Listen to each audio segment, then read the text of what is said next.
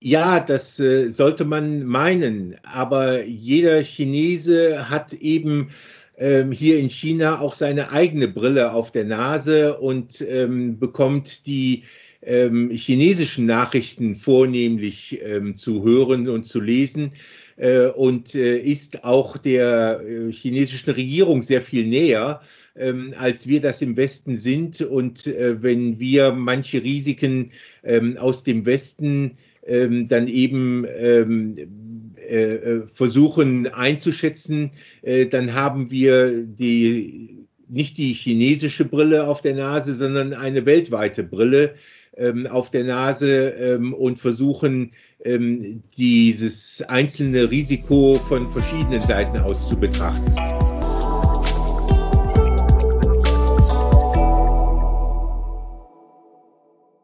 Willkommen zu China Hotpot, Podcast für deutsche kleine und mittelständige Unternehmen für den Erfolg im chinesischen Markt. Mein Name ist Xiaolong Hu, Ihr Gastgeber.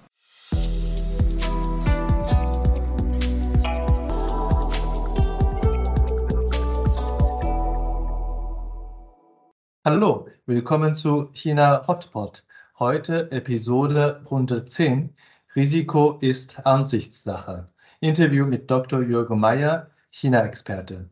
Jürgen hatte lange im Konzern und als Unternehmensberater in Deutschland gearbeitet, bevor er im Jahr 2013 nach China kam. Heute ist er Interimsgeschäftsführer und China-Experte, Partner der deutschen Mittelstandsfirmen, wenn es um wichtige und akute Herausforderungen in dem chinesischen Markt geht. Wir diskutieren, warum deutsche KMU das Risikomanagement für das China-Geschäft mehr beachten sollen und wie man die Risiken unterschiedlich bewerten soll. Ich freue mich sehr, äh, Jürgen, dass wir uns hier wieder virtuell treffen. Wie geht's dir? Danke, Xiaolong, dass du mich eingeladen hast, äh, auch zu diesem Thema. Ich freue mich, dass wir uns wieder unterhalten. Danke, es äh, geht gut. Der Sommer geht zu Ende und ähm, die Wetterlage ist jetzt sehr viel angenehmer als noch vor ein paar Wochen. Und ähm, auch die ähm, Ausländer, ja, die Europäer, die Deutschen, die Österreicher, die kommen jetzt vermehrt wieder ähm, nach Shanghai und ähm, das ist äh, schön zu sehen und zu erleben. Sehr schön. Und äh, ich bin auch selber begeistert davon. Wir sind äh, schon mit Episode 110.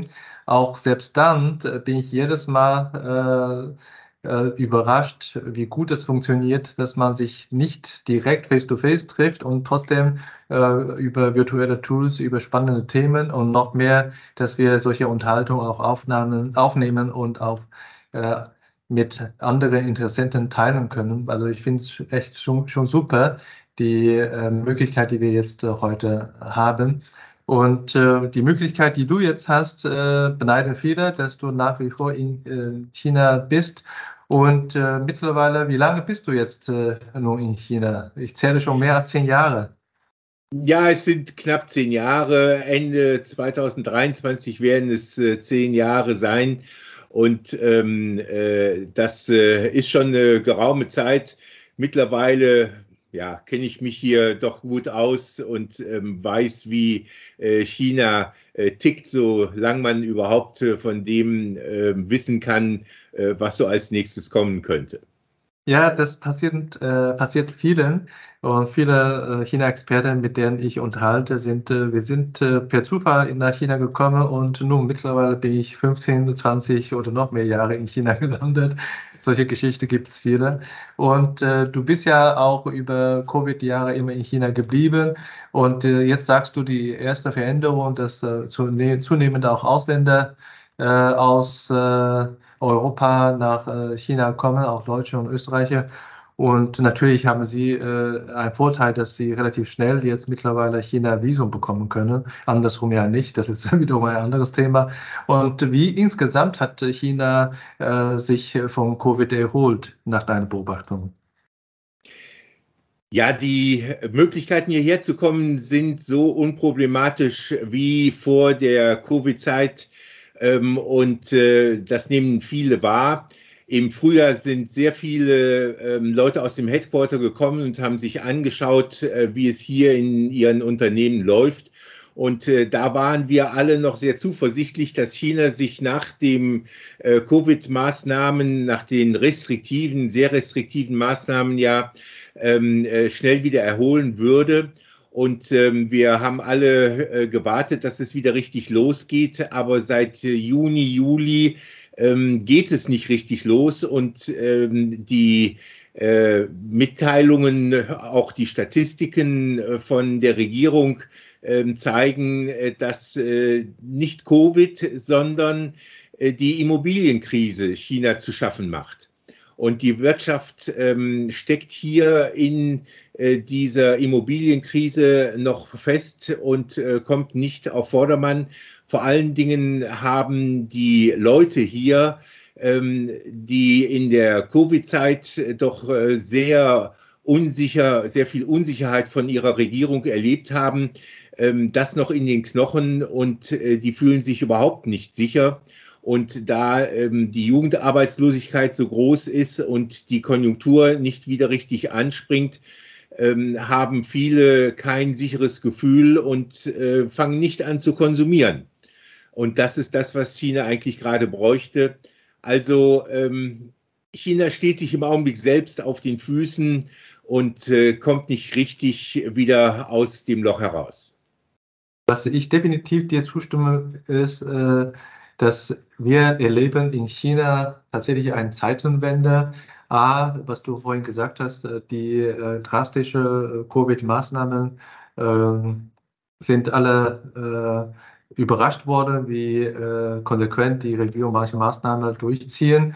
Und B, die Wirtschaftsentwicklung nach Covid ist ein bisschen hinter Erwartung. Insgesamt hat man auch nicht mehr diese Dynamik wie vor dem Covid. Und ja. äh, das ist tatsächlich so eine andere Situation, die China, Chinesen, chinesische Unternehmen, auch deutsche Unternehmen in den letzten 30 Jahren nicht erlebt haben. Deswegen äh, sage ich, das ist tatsächlich also eine Art äh, Zeitenwende. In, äh, in China hat man ja schon vor Covid äh, diese Phase definiert als New Normal. Äh, in dieser Phase, wenn man das als äh, äh, Gesamtkontext von der Wirtschaft sieht. Äh, du bist ja Interimsmanager und äh, auf Geschäftsführung-Ebene machst du manchmal auch äh, Feuerwehreinsätze, so wie ich das manchmal verstehe. Äh, womit beschäftigst du dich gerade geschäftlich und welche Themen sind für deine Kunden aktuell im Fokus? Also die Entwicklung der nächsten Zeit richtig einzuschätzen ist das große Thema was alle hier beschäftigt. Ähm, wie gesagt, vor einem halben Jahr haben wir alle andere Erwartungen gehabt als die, die sich jetzt ähm, äh, am Horizont aufzeigen. Und äh, die große Frage ist auch, ähm, wie lange wird die gegenwärtige Situation noch anhalten? Ähm, was kommt bis zum Ende des Jahres? Was kommt im nächsten Jahr? Äh, wie reagiert die Regierung? Ähm, wie sehr kann sie und wie sehr ist sie gewillt, die Wirtschaft wieder anzuschubsen? Ähm, und ähm, wie sehen die anderen Entwicklungen aus? Es ist ja ähm, nicht nur die Immobilienblase hier, die hätte die Regierung ja sehr schön ähm, vorausschauend äh, in den Griff bekommen können. Ähm, Covid ist vorbei, das ist äh, kein Thema mehr, ähm, aber die äh, ganzen ähm, Unstimmigkeiten mit den USA, bis hin, dass es einzelne Unternehmen gibt, die äh, China verlassen und lieber woanders produzieren. Das sind Entwicklungen, die äh, jede für sich ähm, einfach zu beschreiben sind, aber im Zusammenspiel dann für den Ausblick auf die Zukunft doch schwer vorherzusagen sind. Mhm. Ja, letztendlich äh, unsichere Zukunft und Unsicherheit. Und mit Unsicherheit verbindet man immer äh, mit einem gewissen Risiko. Gerade die unbekannte äh, Gefahr ist am gefährlichsten. Und äh, damit wollen wir uns ja auch beschäftigen mit dem Risikomanagement für deutschen ja. KMU im China, äh, chinesischen Markt. Ähm, lass uns mal über die äh, Einflussfaktoren sprechen. Und äh, welche äh, Veränderungen in der Weltpolitik haben am meisten Einfluss auf Risiken des äh, China-Geschäfts der deutschen KMU. Dabei meine ich wirklich die großen Trends, nicht wie wir äh, über bestimmte verbale Ausrutscher, bestimmte Politiker oder Politikerinnen in der Presse. Aber das ist was anderes. Ich meine die generelle Entwicklung politischer Lage in der, in der Welt. Ne? Ja, verstehe. Ähm, also als erstes und auch wichtigstes ist das Verhältnis zwischen den USA und China zu nennen. Ähm, da gibt es ähm, ja nicht erst durch Biden, sondern auch schon begonnen mit Trump ähm, eine Entwicklung der, ähm, ja, der Isolation. Die Amerikaner ähm, äh, äh, ziehen sich aus China zurück. Aber man muss auch äh, ganz klar sagen, ähm, die Chinesen haben sich vorher schon auch selber zurückgezogen äh, und ähm, äh, die, das Decoupling ähm, findet also von beiden Seiten statt. Und ich habe auch ähm, die persönliche Meinung, dass sich äh, diese Entwicklung auch bei einem Regierungswechsel in den USA nicht anders darstellen wird. Denn das ist eine Kontinuität, die äh, von Trump zu Biden und dann möglicherweise auch wieder zu Trump ähm, erhalten bleibt. Und ähm, da unterscheiden sich die beiden äh, wenig. Ähm, auch wenn natürlich ein Präsidentenwechsel in den USA noch sehr viele andere Folgen hat, die aber jetzt nicht unbedingt direkt mit China zu tun haben. Mhm. Ja, das ist ja das, was äh, viele bezeichnen, das ist der epochale Kampf oder Wettbewerb zwischen zwei Nationen, Nummer eins und Nummer zwei auf der Welt. Und äh, du sagtest, äh, man merkt, dass die Länder, die beiden Länder auf Distanz gehen, aber auch nicht, weil man kann doch sich äh, nicht aus dem Weg gehen. Man ist ja schon selber so groß und äh, ist voreinander auch irgendwie abhängig aber macht sich irgendwie, mit meinem Wort, macht sich das, äh, das Leben schwer gegenseitig. Äh, welche, Entschuldigung, welche äh, konkrete Regularien oder Veränderungen beeinflussen dann das äh, Geschäftsergebnis äh, der Unternehmen? Die Beziehung zu den USA hat natürlich etwas mit dem Absatzmarkt zu tun ähm, äh, und auch mit dem äh, Beschaffungsmarkt. Ähm, aber wenn es um Regularien geht, äh, dann ähm, geht die chinesische Regierung im Augenblick immer mehr ähm, dazu über, äh, Gesetze zu erlassen, die hier eine, äh, ein, ein, ein sicheres Arbeiten ähm, schwerer macht. die Möglichkeiten der Regierung, irgendwelche Aussagen von äh, Unternehmensvertretern äh, dann äh, zu ahnden ähm, und als eine Beleidigung für das chinesische Volk oder für den chinesischen Staat ähm, zu identifizieren, um hinterher dann äh, darauf juristisch zu reagieren. Ähm, diese Möglichkeiten werden immer größer. Es hat zwar in der Vergangenheit auch schon äh, solche Initiativen gegeben, aber das wird jetzt alles in Gesetzesform äh, gefasst und ähm, macht das Leben für ähm, Nicht-Chinesen hier sehr viel schwieriger und unwägbarer. Und äh, wir wissen alle, dass Unsicherheit, Unwägbarkeit ähm, ein Bremsfaktor für die wirtschaftlichen Aktivitäten ist. Und ähm, da sind die ausländischen Investoren im Augenblick äh, wirklich skeptisch gegenüber dem, was hier als Entwicklung in China zu erleben ist. Mhm.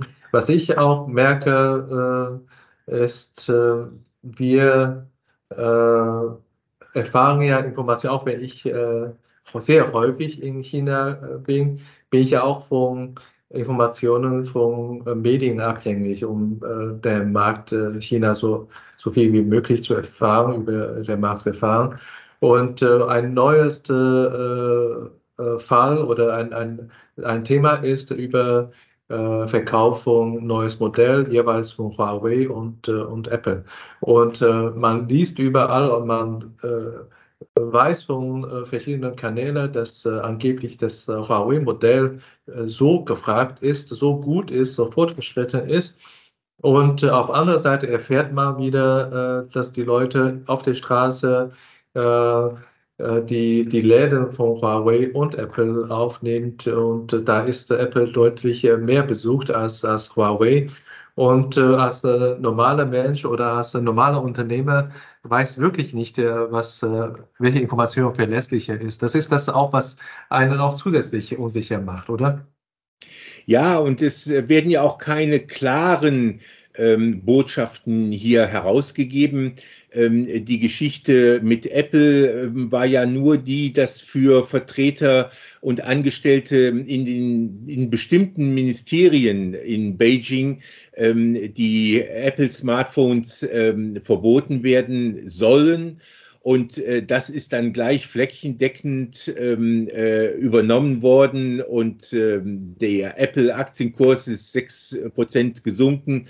Also ähm, an der Stelle ähm, findet immer wieder eine Überreaktion statt, weil solche äh, kleinen Bemerkungen dann auch zu einem Widerhall äh, in den sozialen Medien und in der Bevölkerung hier führen, ähm, die alle ihrer Regierung sofort hinterherrennen und äh, das nachrufen und ähm, dann äh, nach zwei Wochen möglicherweise ist die Sau aus dem Dorf wieder raus und äh, dann geht das normale Tagesleben weiter.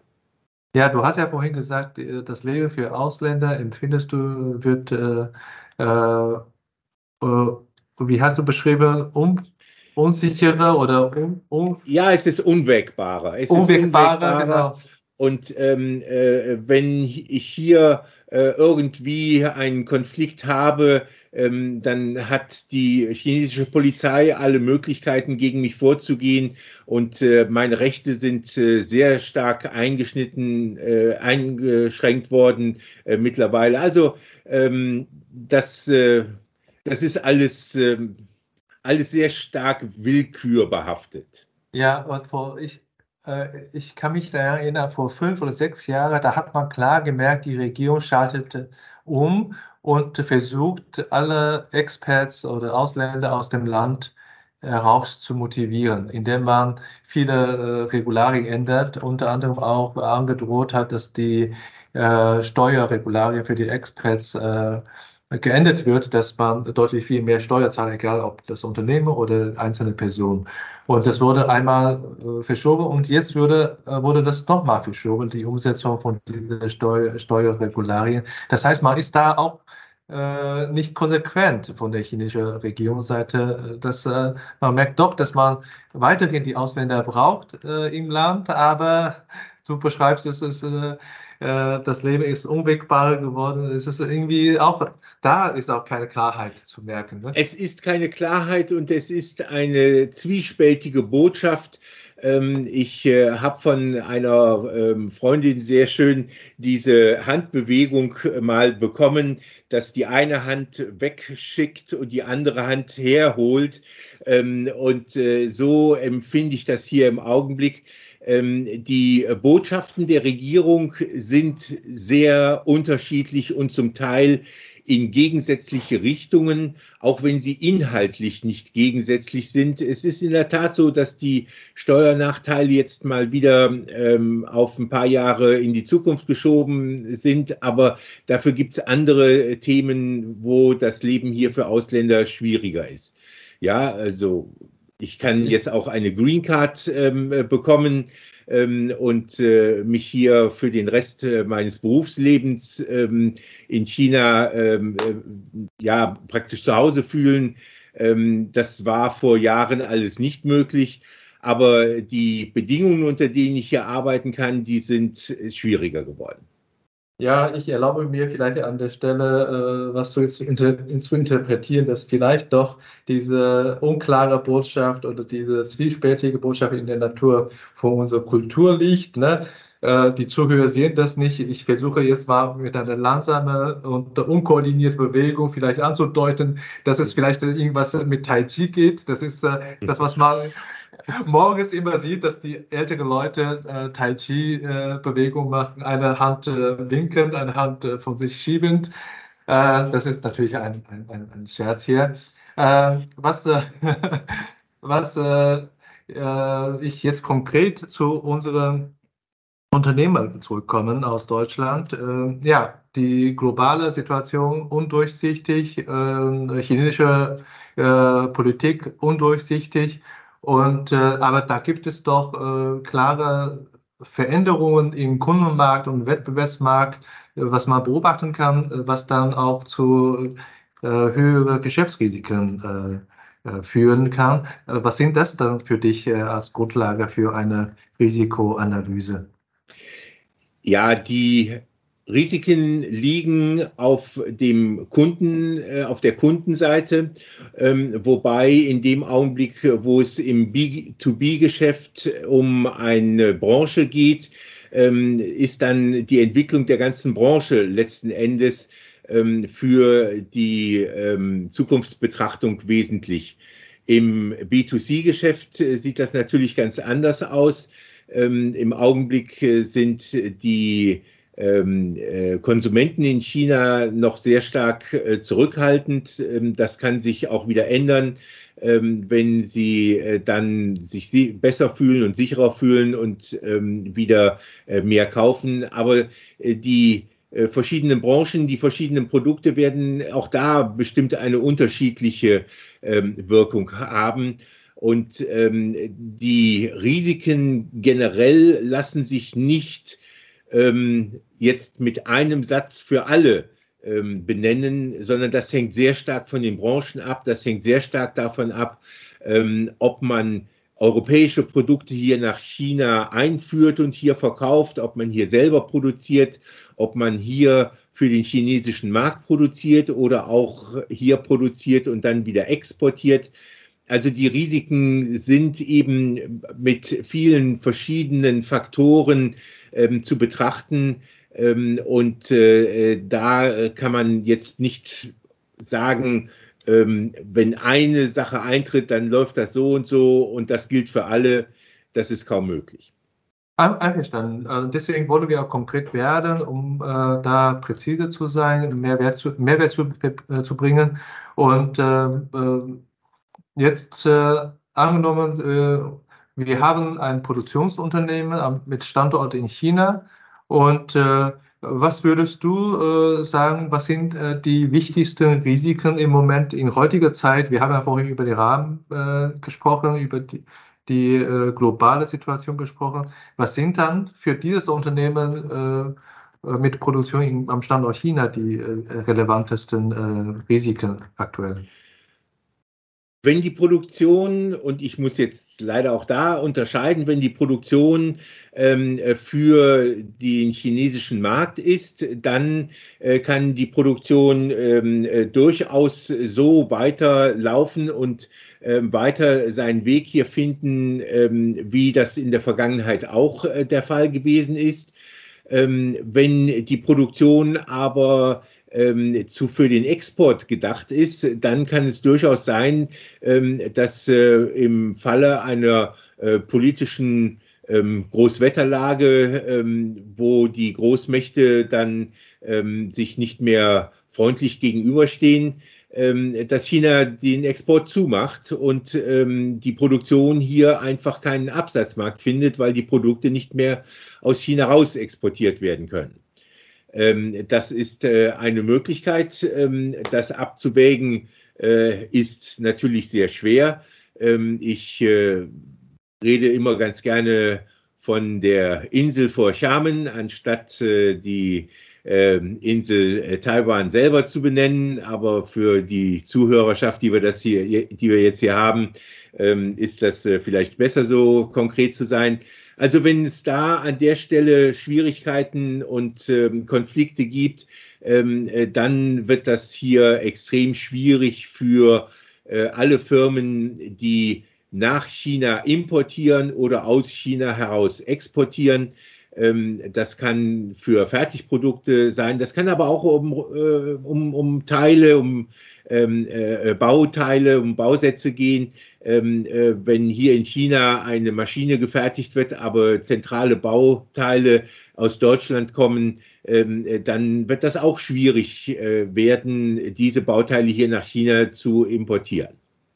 Ja, ich verstehe. Äh, gerade bei Produktionsunternehmen, man hat ja äh, Grundstück, vielleicht gebaute Fabrik und äh, viele fest installierte Maschinen und Anlagen und, und, und, und. Man hat viele Equipment dort, sind wirklich Assets und Vermögen, die da in dem Unternehmen ist. Und was ist für Handelsfirmen? Die haben ja häufig relativ leichte Unternehmensstruktur, wenig äh, Investition notwendig. Ähm, was sind dann äh, in diesen Fällen die Geschäftsrisiken?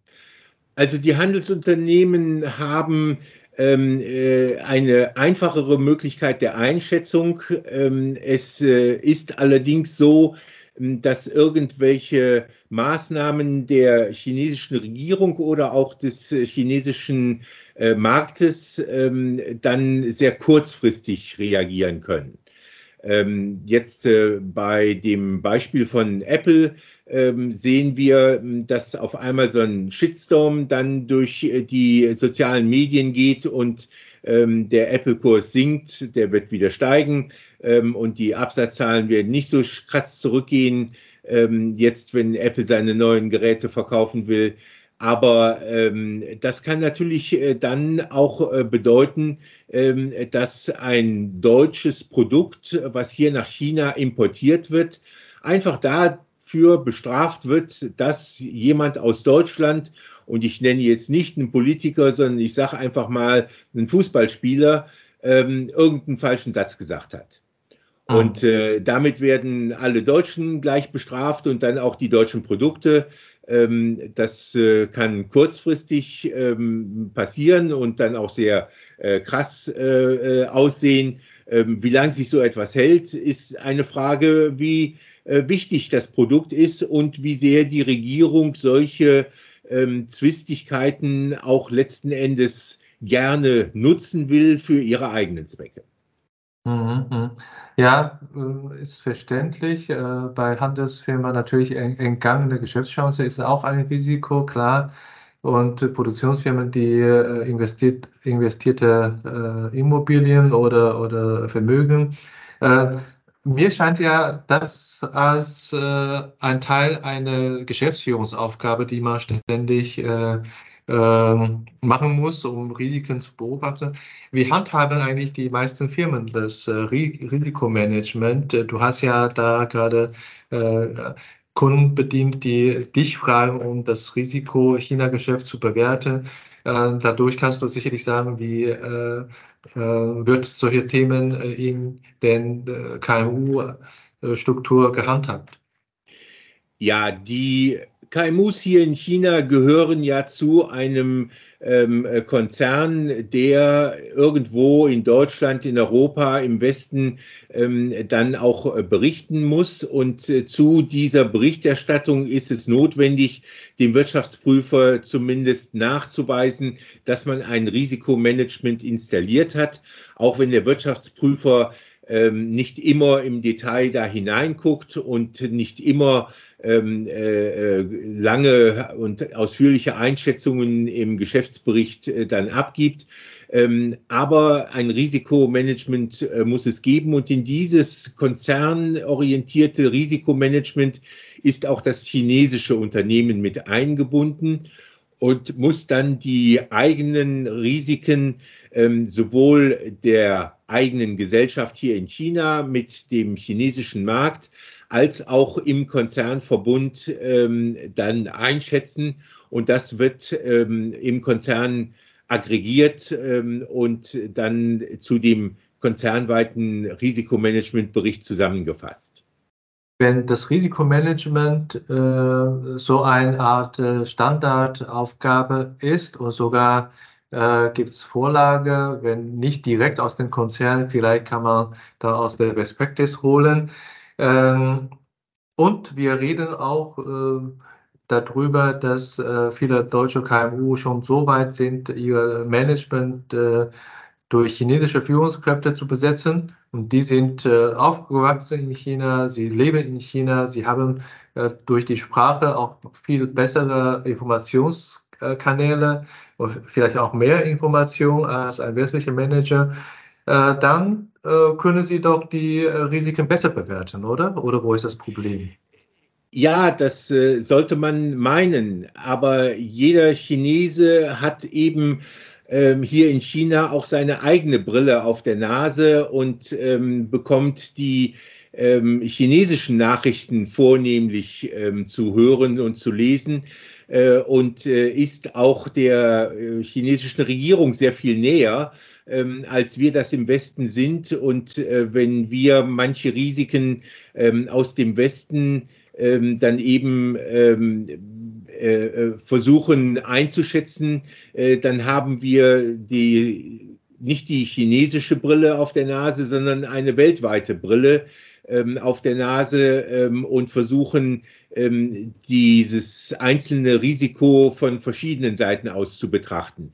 Also an der Stelle kann durchaus, jetzt sage ich mal, eine Betriebsblindheit oder eine ähm, landesbezogene Blindheit eines chinesischen Managers das Risiko völlig anders einschätzen lassen, als ähm, das aus äh, einer internationalen Perspektive vielleicht möglich oder vielleicht sogar auch notwendig ist. Mhm, das ist sehr spannend, weil äh, wir haben äh, zugegebenermaßen viel darüber gesprochen, um äh, Erfolg zu erreichen, muss man das Management lokalisiert werden.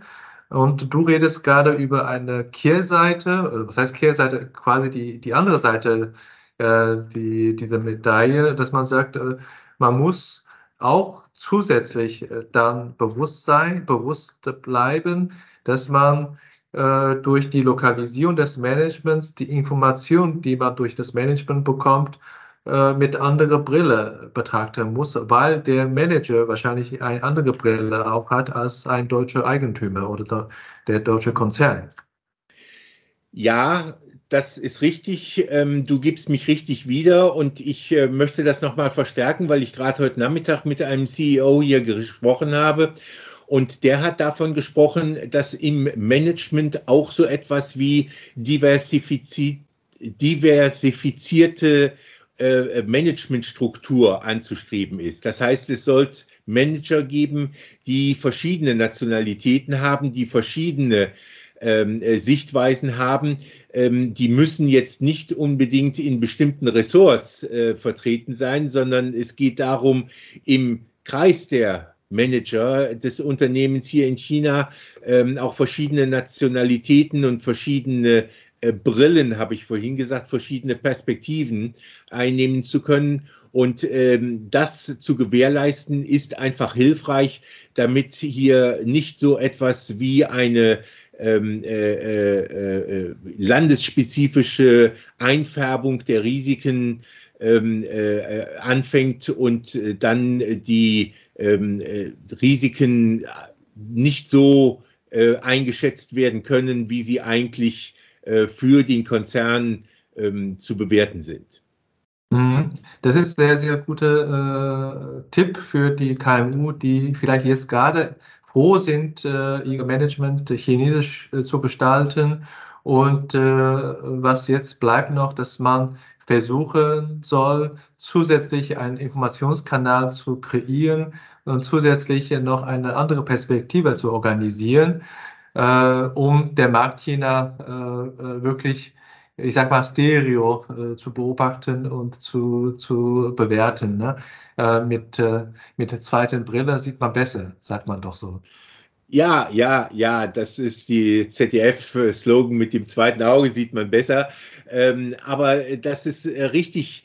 Und ähm, ich propagiere auch, ähm, dass man die Geschäftsrisiken hier überlagert mit den politischen und ähm, äh, landesspezifischen Risiken ähm, und versucht nicht ein Risiko jetzt gleich ähm, äh, mit allen verschiedenen äh, Facetten äh, zu betrachten, äh, sondern dass man hingeht und sagt, wie entwickelt sich China? Äh, und da gibt es verschiedene Szenarien, ähm, die für die nächsten fünf Jahre ähm, äh, Geltung haben können und ähm, denen kann man Wahrscheinlichkeiten zuordnen. Und wenn man dann mit für diese Szenarien die Risiken des Unternehmens jeweils einschätzt, äh, bekommt man nicht eine einzelne Aussage, so wird es, sondern man bekommt eine fallweise Aussage und das reicht im Risikomanagement aus, was ja hinterher rechnerisch die Sachen einfach zusammenfassen muss. Mhm. Mit der, mit der zweiten Meinung kann man natürlich kontinuierlich haben. Man kann auch, äh, wie du vielleicht häufig machst, auch äh, schubweise äh, eine Impulse gibst, äh, eine Risikountersuchung macht. Äh, wie lange dauert sowas, wenn du äh, vom Kunden gefragt wird? Also die Risiken für ein Unternehmen neu zu erheben und neu einzuschätzen, ähm, da muss man schon zwei, zweieinhalb Wochen äh, für veranschlagen. Äh, wenn das Unternehmen schon in einem Risikomanagementprozess ähm, äh, drinsteckt und diese Risiken dann in der Regel quartalsweise oder halbjährlich äh, immer wieder neu angeguckt und bewertet werden, ähm, dann reicht es letzten Endes, äh, wenn ähm, jeder Manager, jetzt sage ich einfach mal, einen halben Tag dafür verwendet, ähm, und äh, dann für einzelne Themen muss man sich nochmal unterhalten und ähm, Einschätzungen abstimmen. Ähm, aber das reicht letzten Endes als äh, Maßnahme für, ein, für jedes Vierteljahr oder jedes halbe Jahr. Mhm, also ich, natürlich hängt es äh, sicherlich davon ab, wie vielschichtig äh, das Geschäft ist, wie groß die Organisation ist und so weiter. Aber das ist natürlich ein ganz guter äh, äh Wert, was man so äh, merken das kann. Das ist eine Hausnummer, klar. Hausnummer. Das, das, das, gilt jetzt für äh, KMUs, das gilt nicht für die ganz großen Unternehmen, die haben mhm. aber auch ganz andere Prozesse im Risikomanagement dort laufen und installiert. Ähm, aber das ist eine Richtschnur, äh, was als Zeitaufwand da ähm, äh, notwendig ist. Das kann ich wirklich äh, vielen KMU empfehlen, weil, wie du sagst, äh, viele KMU-Unternehmer oder CEOs sind vielleicht auch schon in China, weil man äh, dringend wissen möchte, nach drei Jahren Covid, wie sieht es da wirklich aus vor Ort in China. Aber durch diese eine Reise erfährt man doch nicht, was alles in dem Markt und insbesondere auch in der Organisation passiert ist. Und deswegen ein, eine zweite Meinung zu holen ist nach wie vor noch sehr, sehr wichtig.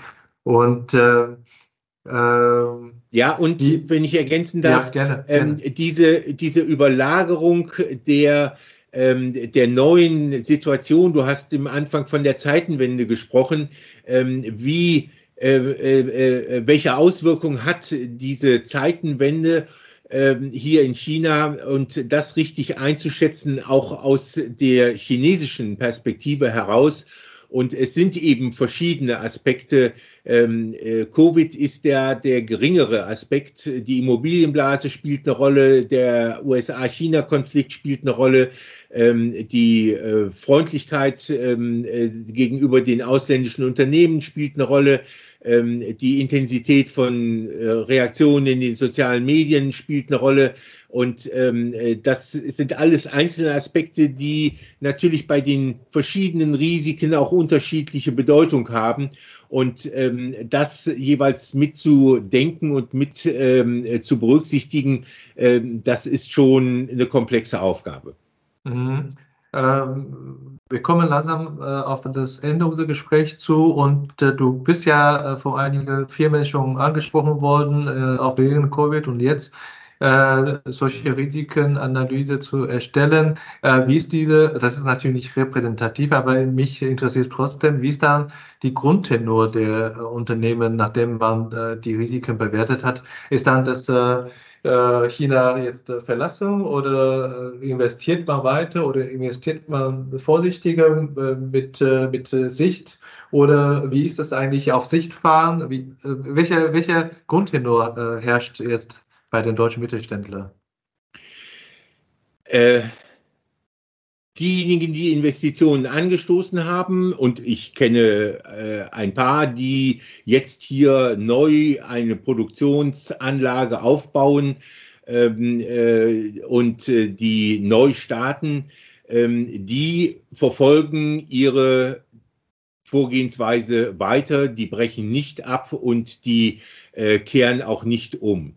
Ähm, ich denke auch, das ist äh, eine richtige Entscheidung ähm, festzuhalten, denn wenn diese Investitionsentscheidung ähm, auf äh, spezifische Marktdaten gegründet ist, dann hat das alles seinen guten Sinn. Es gibt andere, die ziehen aus China weg. Ein äh, Freund von mir, der ist als Umzugsunternehmen für Maschinen tätig ähm, der verpackt die Maschinen, die nicht mehr in den Container reinpassen. Und ähm, der äh, verpackt dann eben auch Maschinen, die nach Vietnam oder in andere asiatische Länder äh, geschickt werden. Also da gibt es ein paar Unternehmen, die wirklich aus China rausgehen, vor allen Dingen diejenigen, die eben hier in China bislang günstig produziert haben, aber nicht für, nur für den chinesischen Markt, sondern auch für den asiatischen Markt. Ähm, und die möchten ähm, die äh, günstigen Produktionsbedingungen in Vietnam oder anderswo ganz gerne nutzen, ähm, um dem Risiko eines, eines Exportstopps oder einer Exporteinschränkung dann eben zu entgehen. die Generell ist es wichtig, dass die Unsicherheit zugenommen hat. Und die Unsicherheit ist ja im Grunde genommen ähm, ein Hemmschuh für jede neue Investition.